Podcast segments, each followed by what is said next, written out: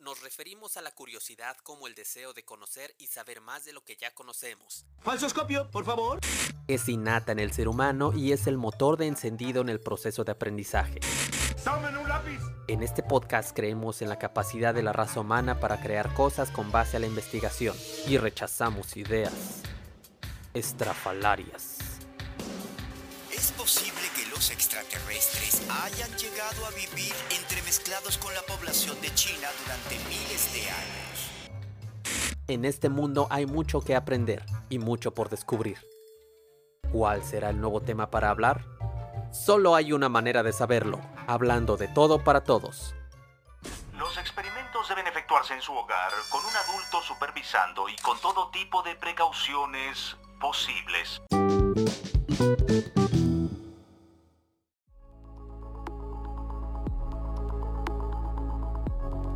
Allá, colgada en el cielo, la luna nos fascina. Por eso se le atribuyen poderes mágicos como convertir a un hombre en lobo, hacer que el pelo nos crezca más rápido, que aumente la tasa de nacimientos o que llegue a influir en el ciclo menstrual. De la palabra luna se desprenden términos como lunático, ya que según los romanos las conductas dementes aumentaban en los ciclos de luna llena. El nombre de nuestro país, México, que significa lugar en el ombligo de la luna. Las pequeñas manchas pigmentadas en la piel llamadas nebus melanocítico, pero que el populacho le llamamos lunares, ya que se le atribuye a su aparición al influjo de nuestro satélite. Aunque tal vez la palabra más popular es el día dedicado a la luna, el lunes. Inspiración poética en algunos casos. Suele ser una musa, una representación romántica, filosófica y enigmática. La luna ha llegado a representar la belleza milenaria de un amor, no un enamoramiento solitario, imposible y hasta obtuso, sino amor de verdad. Desde quizás el primer amor que se suscitó en este planeta, el hombre ingeniosamente relacionó a su amor con la luna. Pero, dejando de lado la fantasía, la luna es el único satélite natural que posee nuestro planeta, ubicado a una distancia media de 384.400 kilómetros de la Tierra, o lo que es lo mismo, a un segundo luz. Esa gran roca redonda que nos mira desde el espacio dirige las mareas en la Tierra con su fuerza de gravedad. Hace 4.500 millones de años, un planeta del tamaño de Marte colisionó con la joven Tierra y el choque lanzó una enorme cantidad de roca líquida alrededor. Ese choque creó la Luna y cambió la química básica de nuestro planeta. Se formó el llamado caldo de la vida, con hidrógeno, nitrógeno y carbono. La Luna es 400 veces más pequeña que el Sol, pero está 400 veces más cerca. Esto crea un efecto óptico, que los hace parecer del mismo tamaño. Esta coincidencia cósmica hace posibles fenómenos tan impresionantes como los eclipses. Estando la Luna a una distancia relativamente corta de nosotros en la escala del universo, ¿por qué no visitarla? Hubo un tiempo en el que viajar de un lugar a otro de la Tierra era algo casi impensable, pero aquí estamos. Actualmente puedes viajar a cualquier parte de nuestro planeta. Yo creo que es cuestión de tiempo para que pase lo mismo a escala interplanetaria. Pero eso es tema para otro podcast.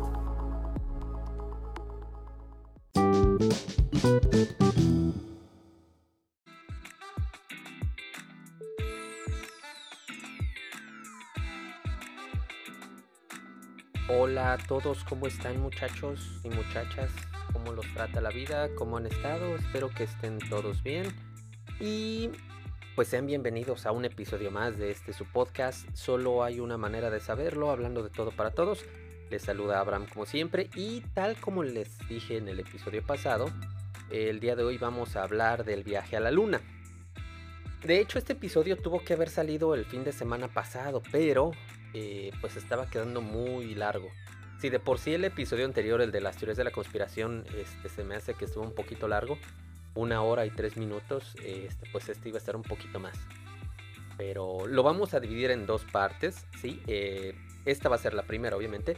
Y aquí les voy a hablar un poquito de los antecedentes hasta llegar a la misión del Apolo 11. Ya en, la segunda parte eh, pues vamos a tratar otros asuntos. Al final les digo más o menos de qué va a tratar. Pero, eh, pues bueno, vamos a empezar. Houston, aquí va a ser tranquilidad, el águila alunizado. Con esas palabras que fueron dichas por Neil Armstrong, emocionaron a toda la humanidad. Pero, para llegar a eso nos falta mucho. Como dijera, o como le dijeran a Alicia en el País de las Maravillas, cuando estaba en la fiesta de té. Empieza por el inicio y cuando llegues al final, te callas. ¿Ok? Entonces el punto de partida para este podcast, muchachos, debe de ser la carrera espacial. Seguramente todos ustedes ya tendrán una noción de la carrera espacial, pero eh, pues aquí les va. Se conoce como carrera espacial a una competencia, entre comillas, por llamarlo de alguna manera, entre la entonces Unión Soviética y los Estados Unidos por la conquista del espacio exterior. Recordemos que esto empezó como un programa de misiles, que después pues ya los misiles se fueron eh, modificando para hacer los cápsulas espaciales y tal. ¿Ok? Y les decía, en 1956 los Estados Unidos eh, anunciaron que iban a lanzar un satélite artificial. ¿Ok? Un par de días después de eso, la Unión Soviética dijo, ¿saben qué muchachos? Nosotros también vamos a lanzar un, un satélite artificial. Así quedó en el 56. Hasta que el día 4 de octubre del 57, los soviéticos ponen en órbita el Sputnik, que fue el primer satélite artificial de la historia. Ahí en el episodio de las sondas de radio, ahí está un fragmento del sonido que captaban los radios que era emitido por el Sputnik, para que lo vayan a escuchar. Y les decía, el lanzamiento de este satélite resultó ser un impulso para los Estados Unidos en su esfuerzo por conquistar eh, el espacio, por ganar la carrera espacial. Y créanme que los Estados Unidos lo intentaron muchachos. Le pusieron muchas ganas, pero los soviéticos se convirtieron en los primeros en muchas cosas, además del Sputnik 1. Eh, el 3 de noviembre del 57, Laika, la perrita, se vuelve en el primer animal en órbita. Recordemos que la perrita tenía eh, pues solamente boleto de ida, pero pues no se planeó el regreso y se supo después que eh, murió a las 5 o 7 horas, entre 5 y 7 horas, pues, pues, por causa del estrés, ¿no? Y después de eso, el 2 de enero del 59, se lanza el Luna 1, que es la primera nave en alcanzar la velocidad de escape de la Tierra y el primer objeto hecho por el hombre en pasar cerca de la Luna. Eh, el 4 de octubre del 59 se lanza el satélite Luna 3, que es el primero que captura eh, imágenes de la cara oculta de la Luna. Esto en el 59, o sea, 10 años antes de la misión Apolo 11 ya había imágenes de la Luna patrocinadas por los rusos. El 12 de septiembre del 59, el Luna 2 se convierte en la primera sonda en impactar la Luna, que es una manera muy polite de decir se estrelló en la Luna.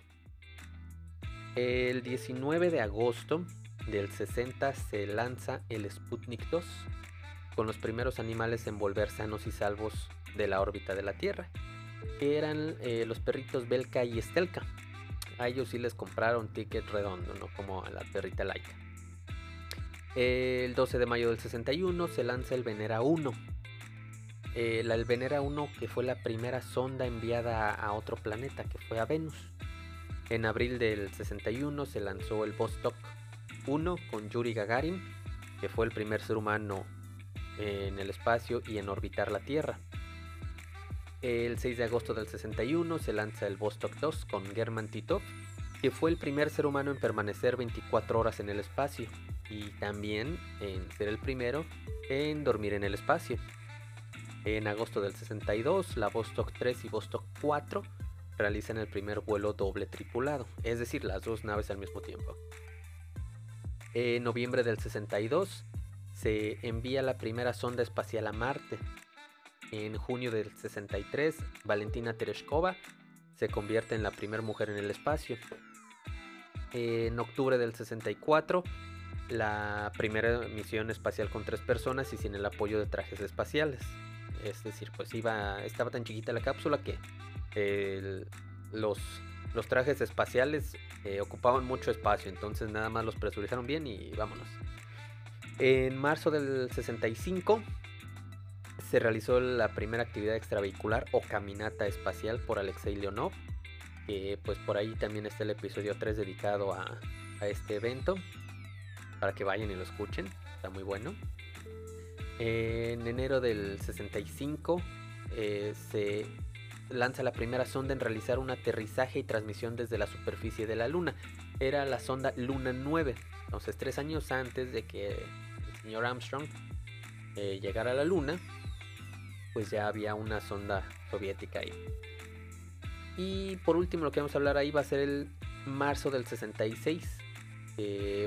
está la primera sonda en orbitar la Luna, que fue la sonda Luna 10. Y miren, fue solo hasta después de que Yuri Gagarin se convirtió en el primer hombre en el espacio, que mediante un discurso el 12 de septiembre del 62 en la Universidad Rice de Houston, el aquel, en el aquel entonces presidente John F. Kennedy declaró el discurso es donde decía elegimos ir a la luna. ¿sí? Elegimos ir a la luna no porque sea fácil, sino porque es difícil. Y dentro de su discurso había algo muy curioso, decía. Eh, que era un desafío que estamos dispuestos a aceptar, que no estamos dispuestos a posponer y que tenemos toda la intención de ganar también a los demás. ¿A quién se refería? Pues obviamente a los soviéticos. Es muy conocido eh, que Kennedy era pues un antisoviético muy férreo. Eh, y hay una anécdota donde Kennedy decía, sabes que pues mira, estaría bien ser los segundos en llegar a la luna, pero pues seríamos los segundos por siempre. Y realmente lo que Kennedy le interesaba no era como tal este, pues llegar a la luna, era demostrar que era mejor que los soviéticos. ¿Ok? Pero les decía, esas palabras que pronunció Kennedy, aquel discurso, sorprendieron a todos, eh, en su país y en gran parte del mundo. Pero sobre todo a los ingenieros del programa espacial. ellos no sabían cómo era que eso iba a ser posible. No tenían ni la experiencia ni los conocimientos necesarios para empezar. No habían puesto una persona en el espacio para continuar, pero lo que sí tenían era presión, mucha presión. Además de muchos ánimos que eran patrocinados por su presidente. Entonces, pues la NASA dijo, aplicó la, la, frase del meme, la de Santa Madre, ahorita vemos qué pedo. Y lo primero que dijeron, pues necesitamos astronautas, ¿no? Una tripulación. De modo que comenzaron a reclutar a varios pilotos. Ese grupo eh, se le conoce como los primeros siete, que fueron los del programa Mercury. Y después el segundo grupo, que eran los siguientes nueve, que eran ya los del Gemini y posteriormente el Apolo. Todo ese proceso, muchachos, obviamente bajo un máximo secretismo. Y pues la NASA dijo, bueno, vamos a establecer criterios de selección para a quién queremos tener de pues de, astronautas, ¿verdad? Y los criterios eran cinco los principales, que fueran pilotos de prueba experimentados, con 1500 horas de vuelo como piloto de prueba, que fueran graduados de una escuela de pilotos de prueba militar o con experiencia como piloto de prueba con la NASA o la industria aeronáutica, que hubieran volado aviones a reacción de alto rendimiento, que fueran poseedores de un título en ingeniería o en ciencias físicas o biológicas, que fueran ciudadanos de los Estados Unidos y eh, tener menos de 35 años y una estatura máxima de 1 metro con 83 centímetros. Pues igual no es tanto, ¿verdad? Pero, por ejemplo, Yuri Gagarin estaba chaparrito, él medía unos 58, unos 60, por ahí estaba chaparrito el señor Gagarin. Y al respecto de eso, eh, señaló eh, Gus Grayson, que no olviden este nombre muchachos, que lo vamos a retomar más adelante. Dijo, en este momento estamos eligiendo pilotos de prueba experimentados, no porque sean pilotos de combate, sino porque tienen experiencia en lidiar con máquinas nuevas, situaciones inusuales, estar muerto de miedo pero reaccionar correctamente. No estamos diciendo ni por un minuto que nadie, excepto los pilotos de prueba, tengan esta experiencia pero este grupo también tiene la experiencia en ingeniería que estamos buscando para iniciar nuestros programas. Y pues una vez teniendo bien definidos los criterios de selección, comenzaron a contactar a los prospectos. Los llamaban a sus casas, les proponían el, el programa, les va el proyecto y pues obviamente les decían que eso era máximo secreto.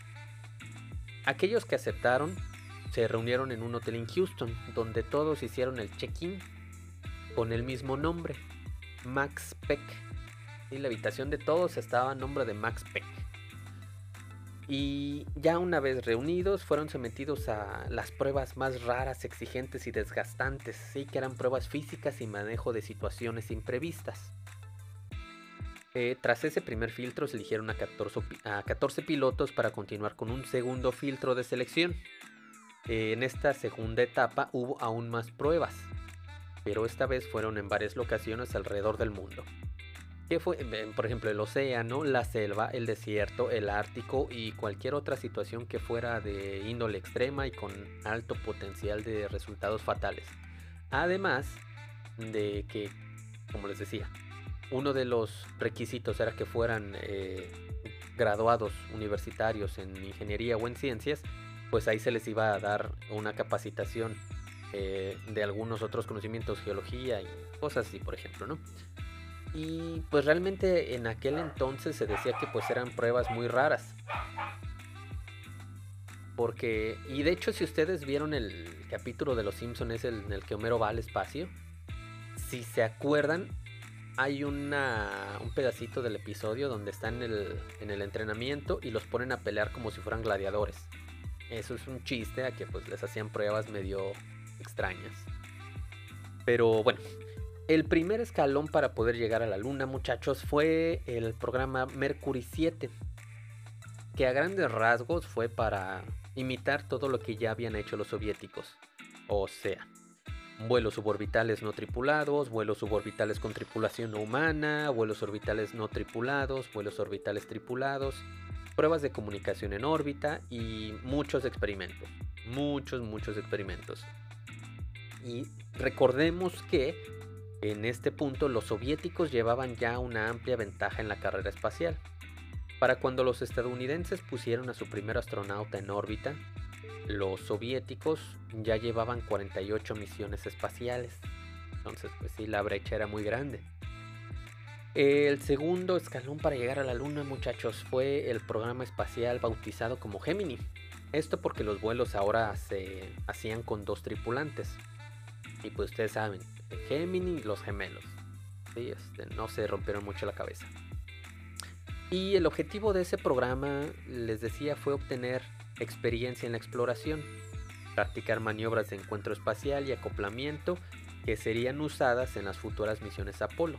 O sea, está el módulo lunar y la cabina de mando eh, que están en el espacio, se tienen que acoplar, llegar a la luna, desacoplar para que el módulo lunar baje a la luna, luego eh, despegue de la luna y se vuelva a acoplar a la otra nave y regrese a la Tierra. Eso es lo que estaban practicando. Además, otro de los objetivos de las misiones Gemini era el extender la permanencia de los astronautas en el espacio hasta dos semanas, que era mucho más de lo que iban a durar los programas Apolo. Eh, además de eso, pues también tenían que practicar las caminatas espaciales. Querían jugarle al Alexei Leonov, pero versión Estados Unidos. Y les decía, durante las misiones Gemini conocieron y atendieron las incomodidades de los trajes espaciales, las dificultades que presentaban los movimientos del cuerpo en el espacio, la maniobrabilidad de las cabinas, de los objetos en general, ya que todo había sido hecho a partir de suposiciones hechas aquí en Tierra. Y ahora sí muchachos, entramos a lo que nos importa, el programa Apolo. Sí, la, la forma del módulo de mando del Apolo fue distinta a lo que eran las Mercury y la Gemini ya que en este caso ya tenía espacio para tres astronautas, y estaba fijado a un módulo de servicio que proveía de abastecimiento y contenía el motor del sistema. Eh, bueno, obviamente el sistema de propulsión de servicio que ubicaba la nave dentro y fuera de órbita lunar. Eso era lo que era básicamente. Y para que las naves Apolo llegaran a su destino, se construyó el cohete Saturno 5 que para aquel entonces era el más grande que se había construido por la NASA, con una altura de poco más de 110 metros de altura. Y miren, este cohete Saturno 5 lleno de combustible pesaba unas 2.700 toneladas para el momento del despegue. El diseño de este Saturno 5 muchachos estuvo a cargo del científico alemán Werner von Braun y su equipo. Y a ese hombre ya lo mencionamos en el capítulo anterior de las teorías de la conspiración. Pues vayan, échenle un oído. Este, ahí hablamos un poquito de él. Aunque la misión más recordada del programa Apolo es la del Apolo 11, hubo 22 misiones que se llamaron como Apolo. En total, y de todas esas, pues hubo un fracaso que fue el Apolo 1. Y para hablar del Apolo 1, muchachos, vamos a hacer, como en cada episodio, un ejercicio de imaginación. Prueben a contar 15 segundos. 1, 2, 3 y así hasta el 15. Ese es el tiempo que duró el incendio del Apolo 1, que la misión era llamada originalmente AS-204. En la base de lanzamiento de Cabo Kennedy, el 27 de enero del 67. El accidente, muchachos, este costó la vida a tres astronautas y pudo acabar con el proyecto estadounidense de ir a la Luna. Sí, solamente 15 segundos que revelaron toda una serie de fallos de ingeniería y procedimientos dieron lugar a una completa remodelación del programa Apolo, sin la cual quizá nunca se hubiera llegado a la Luna. Hasta el 11 de octubre del 68, que estamos hablando año y medio después de la tragedia, no se produjo el siguiente vuelo tripulado, ya fue con el nombre Apolo 7. La misión AS-204 fue renombrada como Apolo 1 en homenaje a los eh, fallecidos en esa tragedia. Los siguientes lanzamientos 4, 5 y 6 fueron eh, lanzamientos no tripulados y pues no hubo misión oficial Apolo 2 y 3. Eh, pero vaya, tenían otros nombres. Y aquel día muchachos la tripulación del Apolo 1, que eran los astronautas Gus Grissom, del que hablamos hace un poquito de tiempo, eh, Edward White y Roger Chaffee, realizaban una rutinaria prueba de desconexión de los sistemas umbilicales de la cápsula en preparación del lanzamiento previsto para el 21 de febrero. Si ustedes han visto videos de desacoplamiento o cuando las etapas se separan de los de las demás etapas del cohete, eh, no sé si han visto que se ven como unas mangueras eh, tipo las de las máquinas de los Saiyajin. Bueno, pues esos eran los, eh, los sistemas umbilicales de las cápsulas. Y que pues a grandes rasgos eso, ¿no? una especie de mangueras que unían a la cápsula con el cohete. Nada más. Y fuera de, de la nave, en aquel ensayo, había muchos técnicos que estaban revisando los procedimientos y los cableados. Iba a ser el primer vuelo tripulado en cuanto al Apolo y había que poner todo pues, a punto. Los sistemas y la secuencia de lanzamiento.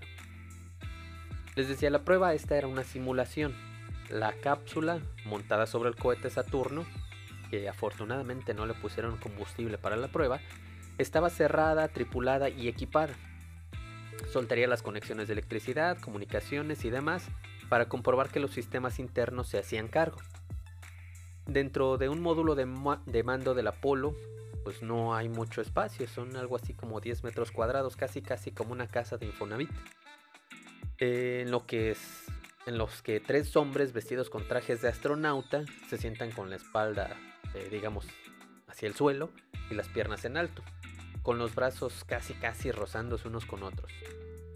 Frente a ellos hay un complejo panel de control, repleto de perillas y una multitud de interruptores. Los tripulantes que, em, comenzando del lado derecho, estaba eh, Roger Chaffee, eh, a la izquierda estaba eh, el astronauta White. Tienen unas como ventanitas para ver al exterior. Y el comandante que era Gus Grayson, que estaba en el centro. Él tenía la palanca de control. Y pues si lo vemos así muchachos, el espacio es algo claustrofóbico. Imagínense, cuánta gente no nos quejamos. Eh, ya me cansé de estar encerrado en mi casa. Sí, donde tengo Netflix y, e internet. Pero pues imagínense eh, las futuras misiones a Marte, que pues van a ser también naves muy pequeñas. Estar ahí encerrado con pues la demás tripulación. ahí sí la convivencia está, difícil, ¿no? Va a estar difícil, por eso tienen que contratar o, o los prospectos tienen que tener un, un balance mental muy bueno. Pero bueno, les decía, la estrecha puerta de entrada al módulo estaba sobre la pared, detrás de ellos y por encima, eh, cerrada por tres cubiertas. Una cubierta de protección y una puerta externa con bisagras y un pasador interior, suelto que encajaba solamente desde adentro, ayudado por la presión interior. Sí, recordemos que pues esto está presurizado desde el interior, todas las cápsulas espaciales. A las 6.30 de la tarde, el control anunció el reinicio de la cuenta atrás, que fue de un minuto. ¿sí? Cuenta un minuto y en, eh, hacia atrás para simular el despegue. Perdón, el, desacoplamiento de estos sistemas. En esta torre donde estaba el cohete, en el piso 7 y... Bueno, en el piso 7 había cuatro técnicos que esperaban para recoger estas mangueras, cuando al momento que se soltaran.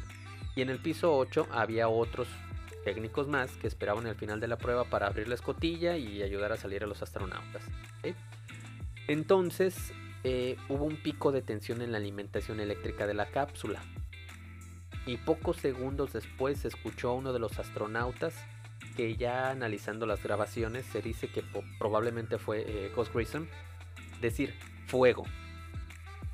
Seguido de ruidos de micrófono, después otra voz que se supone era la de Chaffee, dijo, hay fuego en la cabina. Y 6.8 segundos más tarde un mensaje difícil de entender. Puede que era White, eh, que pareció hablar de intenso fuego y algo así como salir de aquí. No era una transmisión clara, eran pues ahí nada más eh, mucho ruido y fue lo que alcanzaron a sacar en limpio. La última transmisión terminó en un intenso y breve grito, y así un grito bien loco que fue ahogado por el rugido de las llamas seguido por estática. 15 segundos después de la primera alerta, la cápsula diseñada para resistir el vacío del espacio reventó por la sobrepresión interna, por la cantidad de, fuego y de, pues sí, la presión que tenía por el fuego.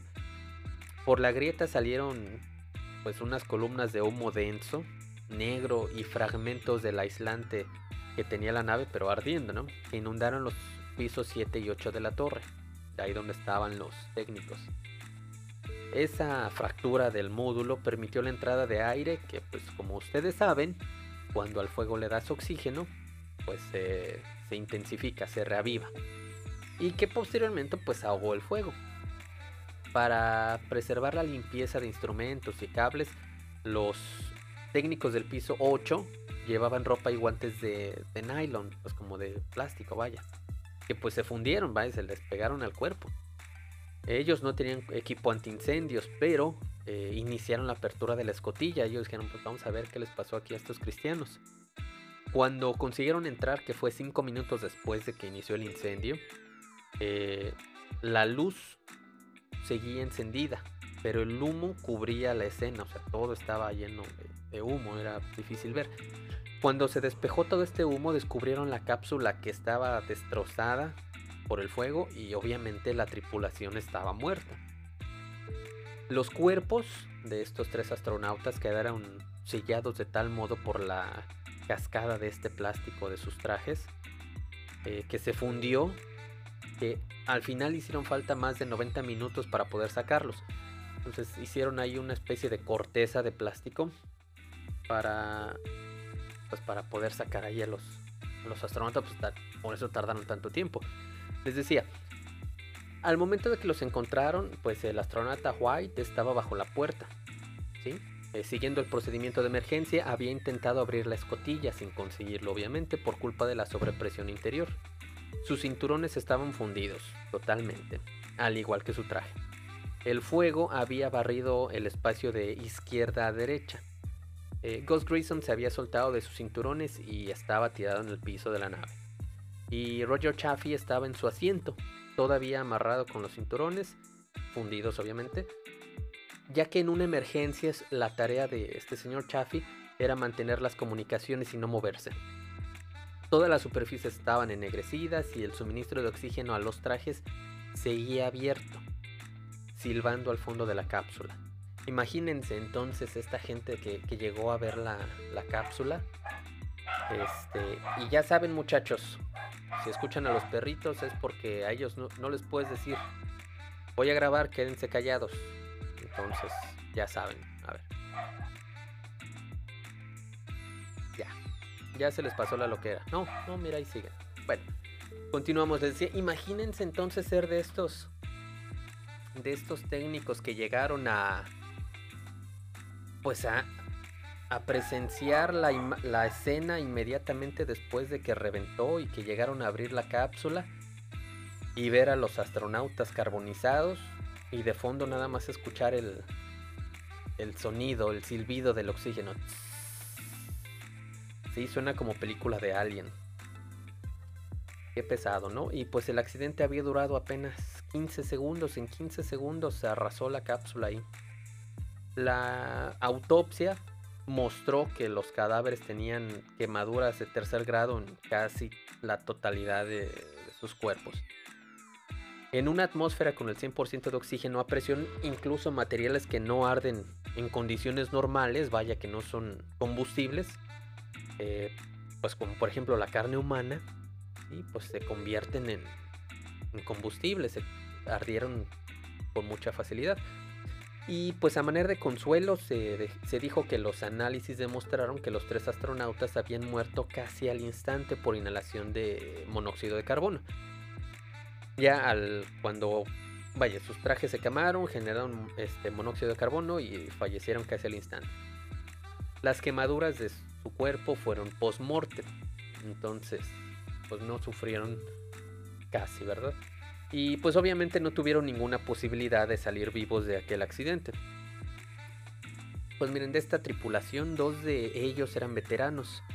El comandante eh, Virgil Ivan Grissom, que pues le apodaban Gus, se le conoce más como Gus Grissom, había sido el segundo estadounidense en salir al espacio en el programa Mercury y el primero en hacerlo dos veces, la segunda en el Gemini 3. Su segundo, Edward White, segundo, bueno, su nombre era Edward H. White II, había sido el primer norteamericano en hacer un paso espacial en la Gemini 4. Era el Leonov eh, estadounidense. Solamente el tercer tripulante, eh, Roger Chaffee, era el único pues novato, no tenía experiencia, aunque ya llevaba muchos años trabajando en la NASA para las misiones Gemini y era un experimentado piloto naval. Como les decía antes, hasta el Apolo 7 se reanudaron los vuelos espaciales tripulados, tras corregir muchos desperfectos que había en el programa. ¿sí? Eh, eso pues salió, como les decía, salió, sacó a relucir muchos defectos que tenía el programa, sus naves. Y pues desafortunadamente tuvieron que eh, morir estas tres personas para que eh, pues ah, hicieran todo como debieron desde un principio. ¿Ok?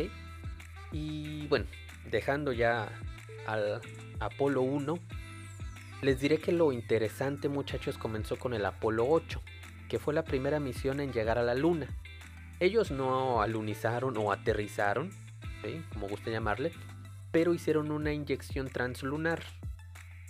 O sea, orbitaron la Luna, eh, hicieron una, un impulso para... Bueno, me regreso. Orbitaron la Tierra, hicieron un impulso, que es esa la, inyección translunar, que los llevó a la Luna. Orbitaron la Luna, después hicieron una inyección transterrestre que los llevó al, que los llevó a la Tierra. Pero seguramente me dirán, oye, más despacio, cerebrito. ¿De qué está usted hablando? No se preocupe, aquí les explico. Si ustedes buscan ahí en San Google el programa Apolo 8, lo que ustedes van a ver es el logo. Sí, y a mí eh, personalmente me gusta mucho porque es un logo 8, pero es un número 8, con la Tierra y la Luna en el centro de los agujeros que tiene el número 8. Y es que realmente eso es a grandes rasgos lo que hicieron. Desde orbitaron la Tierra, se propulsaron apuntando a la Luna, la gravedad de la Luna los atrajo, orbitaron la Luna, se volvieron a propulsar hacia la Tierra, volvieron a orbitar la Tierra y aterrizaron. Los que han jugado Angry Birds Space o el Angry Birds de Star Wars saben más o menos de lo que les hablo. ¿Sí? Que avientas el, el ave y si está muy cerca del planeta pues hace un giro. Pues fue básicamente lo que hicieron. Si no lo han jugado, jueguenlo, está muy bueno. Se van a entretener un, ratito y le van a entender a lo de lo que de lo que les hablo. Y si no quieren jugarlo, hay un experimento que explica cómo la gravedad deforma en el espacio.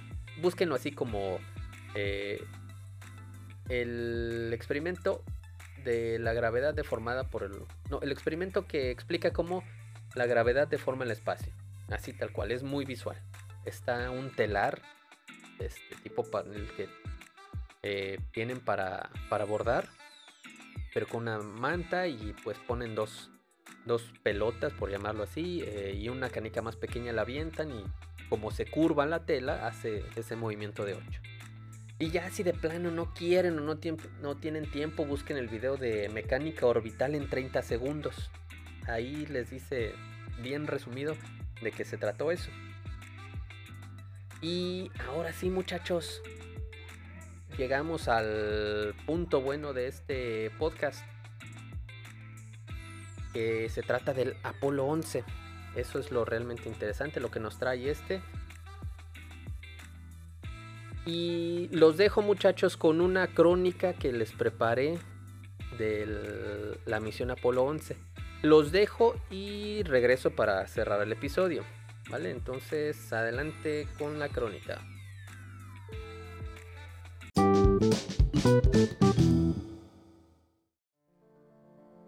Desde los intensos preparativos meses antes del despegue hasta el alunizaje final, el viaje de la misión Apolo 11 fue como una novela de suspenso, pero con final feliz. En mayo de 1969, mientras en Cabo Cañaveral, Florida, se preparaban para lanzar el Apolo 10, que tenía por objetivo probar todos los sistemas y realizar las maniobras de alunizaje, Neil Armstrong y Edwin Buzz Aldrin pasan la mayor parte de su tiempo en el simulador del módulo lunar. Todo es exactamente igual a lo que encontrarán en la misión real. Los dos astronautas vigilan cada indicador, cada panel, tal y como deberán hacerlo cuando desciendan a la superficie de nuestro satélite. El viaje del módulo lunar será una caída de 15 kilómetros, guiada por la fuerza de gravedad y bautizada como descenso propulsado. Comenzará con el módulo lunar volando horizontalmente sobre la Luna, a 6.000 km por hora para terminar posándose sobre el suelo lunar. Todo depende de dos grandes logros de la ingeniería. El primero es una novedad asombrosa, un cohete con acelerador. Gracias a él, los astronautas tendrán acceso a una amplia gama de velocidades, incluso podían volar como un helicóptero. El segundo es la computadora que llevan a bordo, la primera hecha con circuitos integrados. Sus entrañas poseían la programación para realizar el descenso de manera automática, pero lo que no podría hacer nunca Neil Armstrong era pilotar el módulo sin el respaldo de esa computadora. Todo pasaría muy rápido, y como no había tiempo para estar viendo a cada rato el plan de vuelo, los astronautas debían tenerlo todo perfectamente memorizado. Este sería el momento de pilotar manualmente el módulo lunar. En los metros finales, Armstrong debería tomar parcialmente el control de la nave y si algo iba irremediablemente mal, apretaría el botón Abort Stage. Pero abortar a baja altitud tendría sus riesgos. Si el motor de ascenso no funciona, no habrá tiempo para pensar en ninguna otra solución. El módulo se estrellaría irremediablemente contra la Luna. Por otro lado, tenemos a Michael Collins, el tercero del equipo, que los esperaría para volver a la Tierra que tampoco era tarea sencilla, pues sin la planificación milimétrica del encuentro con el módulo de comando en órbita, hubiera sido un desastre y alinear el sistema de guiado con las estrellas le llevaría a Buzz Aldrin varias horas. Había muchas posibilidades de que el sistema guiado se equivocara. Dadas las consecuencias y peligros, lo último en lo que pensaba Neil Armstrong era en tener que abortar. 5 de julio. Después de que los astronautas celebraran el 4 de julio junto a sus familias, los tres entran en una cuarentena previa a la misión. 10 de julio. Durante la cena, el administrador de la NASA, Tom Payne, hace una curiosa promesa a los astronautas. Les dice que no deberían correr riesgos innecesarios. Ante la menor sospecha de problemas, tenían que abortar. Si no lo conseguían en esa misión, ellos lo intentarían otra vez. No lo haría ninguna otra tripulación. 16 de julio. A las 6.45, hora de Florida, los astronautas toman asiento en el Apolo 11. Después de desayunar un bistec, huevos revueltos, pan tostado, café y jugo de naranja. A las 9.23 de la mañana. Ante la vista de una multitud de personas dispersadas por las carreteras y playas cercanas, además de la mitad de los miembros del Congreso de Estados Unidos, el cohete Saturno V abandona la rampa de lanzamiento 39A en un día despejado y soleado. El equipo en tierra había tenido que arreglar dos pequeños problemas. Una luz de señal defectuosa y una válvula que presentaba una fuga. A las 9.44, la nave entra en una órbita elíptica alrededor de la Tierra. A las 12.22, Después de haberse desprendido de las dos etapas anteriores, la tercera etapa del Saturno V entra en ignición durante 5 minutos y 48 segundos. Ha empezado el auténtico viaje a la Luna. Unos 30 minutos más tarde, con Michael Collins en los controles, se inicia la maniobra para separar el Columbia, nombre que se le dio al módulo de comando de la etapa gastada, girarlo 180 grados y acoplarlo con el módulo lunar llamado Eagle, que estaba todavía pegado a la plataforma. Después de la extracción del Eagle, la nave espacial combinada se dirige directamente al satélite natural de la Tierra. El resto del día transcurre sin problemas y la tripulación no tiene que encender los motores para hacer una corrección de rumbo planeada. A las 8.52 de la noche, Armstrong, Aldrin y Collins se van a dormir dos horas antes de lo previsto, mientras la nave continúa el viaje a su destino. 17 de julio. A las 12.17 del mediodía, los astronautas encienden los motores del Columbia durante 3 segundos, para una breve corrección de rumbo. Este encendido también sirve para probar el funcionamiento de esos motores, ya que serán los responsables tanto de la entrada como de la salida de la órbita lunar. A las 7.31 de la noche se realiza la primera transmisión de televisión a color para todo el mundo, desde el Apolo 11, donde enseñan cómo se ve nuestro planeta desde unos 240.000 kilómetros de distancia de la Tierra a medio camino hacia la Luna.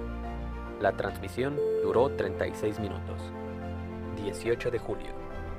Armstrong y Aldrin se ponen sus trajes espaciales y suben por el túnel de acoplamiento del Columbia al Eagle, para revisar este último y hacer una segunda transmisión de televisión. Estaba previsto un segundo encendido de los motores para corregir el rumbo, pero tampoco fue necesario.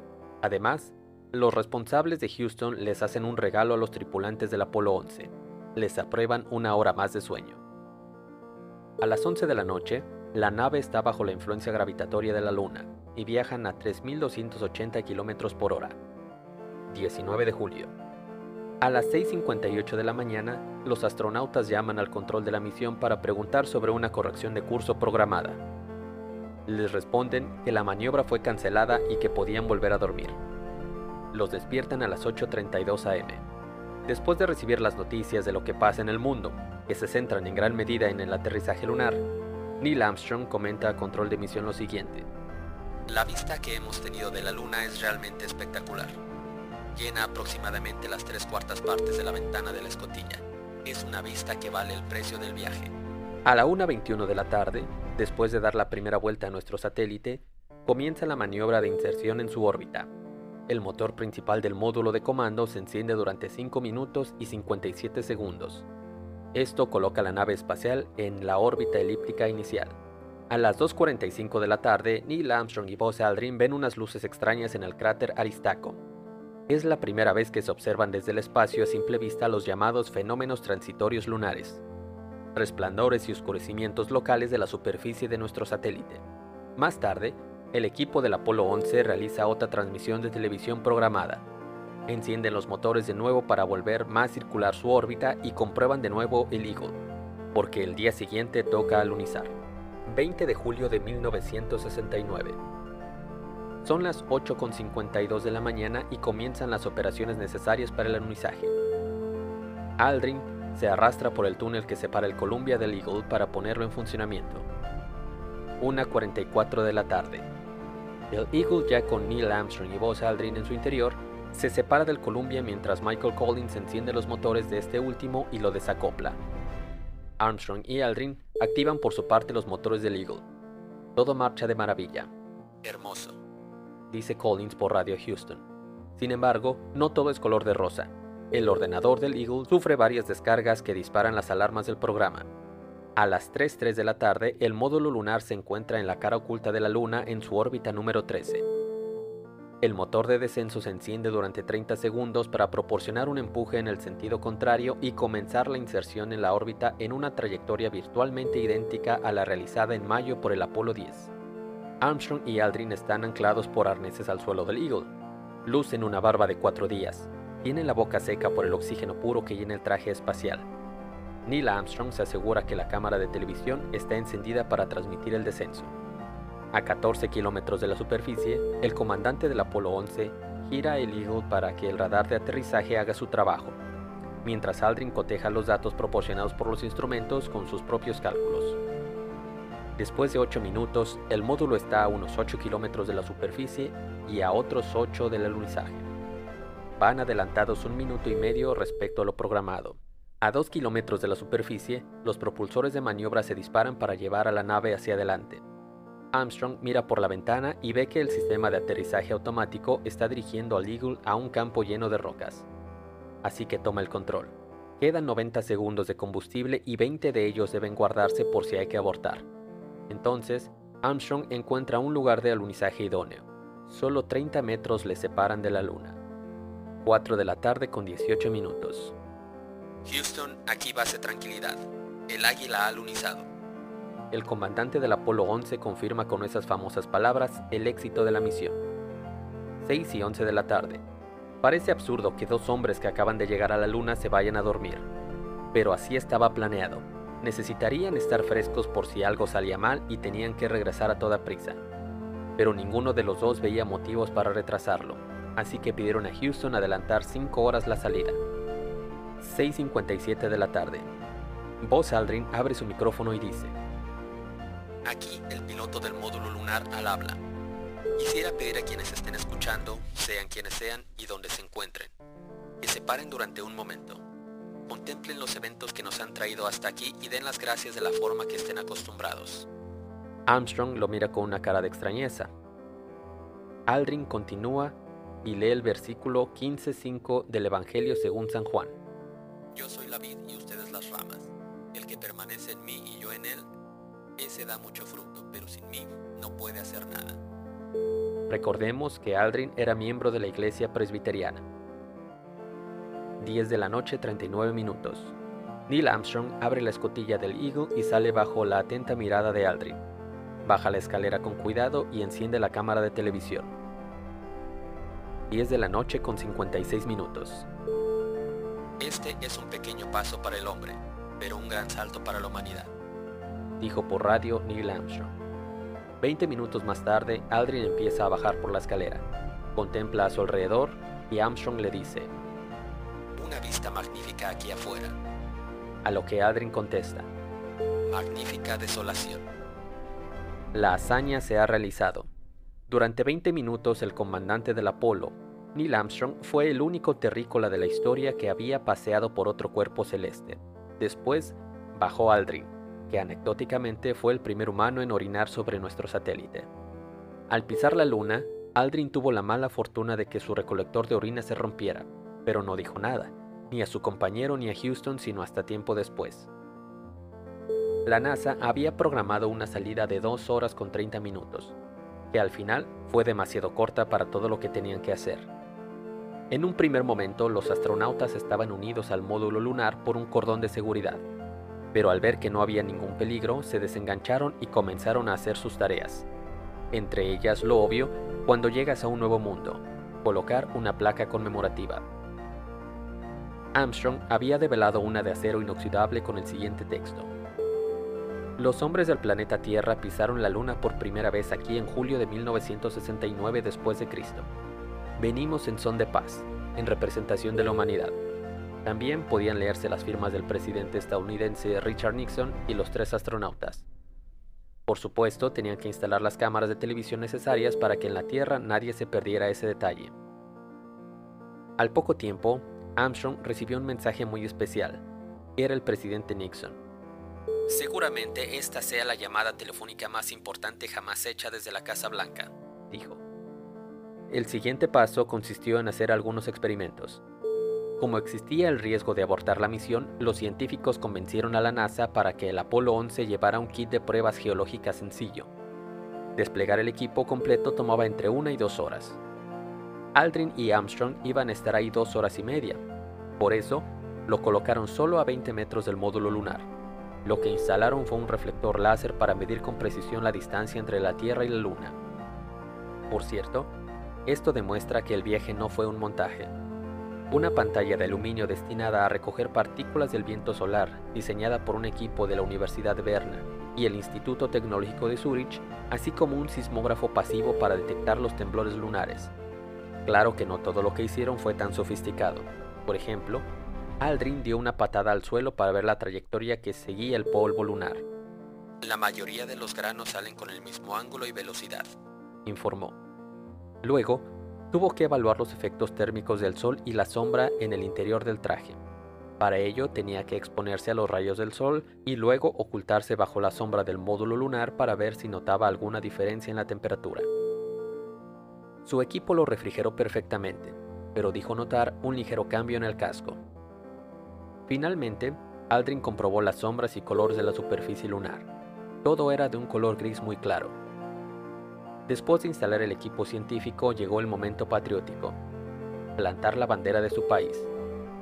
Puede parecer sencillo, pero les costó clavarla en el suelo lunar. Solo pudieron profundizar unos 5 centímetros y temieron que pudiera caerse delante de las cámaras, pero eso no pasó. También depositaron un disco de silicio de 3 centímetros con los mensajes y saludos de los jefes de Estado de 73 naciones del mundo. Por parte de México, Gustavo Díaz Ordaz Bolaños está entre los nombres de los líderes, del Congreso estadounidense y de los cuatro comités encargados de legislar sobre la NASA. Las medallas enviadas por las familias de los cosmonautas rusos fallecidos Yuri Gagarin, que fue el primer humano que viajó al espacio, y Vladimir Komarov, el primero en perder la vida en un vuelo espacial durante la reentrada, así como las insignias del Apolo 1 en recuerdo a los tres astronautas fallecidos. Debían apresurarse, iban más lentos de lo que esperaban, y parecía que no les iba a dar tiempo para hacer todo lo que estaba planeado. Pero entonces, los encargados del control de la misión usaron una frase codificada para avisar a Armstrong que sus tasas metabólicas eran altas. Había que ahorrar esfuerzos, y solo se podía hacer de una manera, disminuyendo la recogida de muestras de polvo y rocas lunares. Al final, solo trajeron a la Tierra 22 kilos. Como de todos modos los marcadores energéticos se mantuvieron más bajos de lo esperado, el control les dejó estar 15 minutos más sobre la superficie de la Luna. Años más tarde, se explicaría que en esta primera visita, la NASA limitó el tiempo y la distancia recorrida a solo 300 metros, porque no sabían qué cantidad de refrigerante, o sea, de agua, iban a consumir para mantener una temperatura adecuada dentro del traje. Por eso, lo primero que hicieron los astronautas cuando exploraron la Luna fue una evaluación de la movilidad de la superficie, básicamente caminar y transmitir a Houston si les costaba trabajo moverse. Nada es eterno, y todo lo bueno se acaba, así que tuvieron que regresar al módulo lunar. El primero en entrar fue Aldrin, seguido de Armstrong. Al quitarse el casco, los dos astronautas percibieron un olor intenso y muy desagradable, similar al que despide la ceniza mojada y a pólvora. Era el polvo lunar pegado a sus botas. La razón de por qué olía de esa forma sigue siendo un misterio. Ya más calmados, recuperaron el tiempo que no quisieron dormir antes de bajar. Cuatro horas y 20 minutos de sueño reparador. El sismógrafo llegó a registrar los movimientos de Armstrong mientras descansaba, Realmente, el Apolo 11 no fue un despliegue de investigación científica, y nunca se pretendió que fuera así. Lo principal era comprobar cómo se desenvolvía un ser humano sobre otro planeta, o sea, poner las bases para desarrollar el verdadero programa de trabajo que llegaría con las siguientes misiones. Entre el 20 de julio de 1969 y el 14 de diciembre de 1972, 12 astronautas recorrieron a pie y en el rover lunar la superficie de nuestro satélite para permanecer abandonada hasta el día de hoy.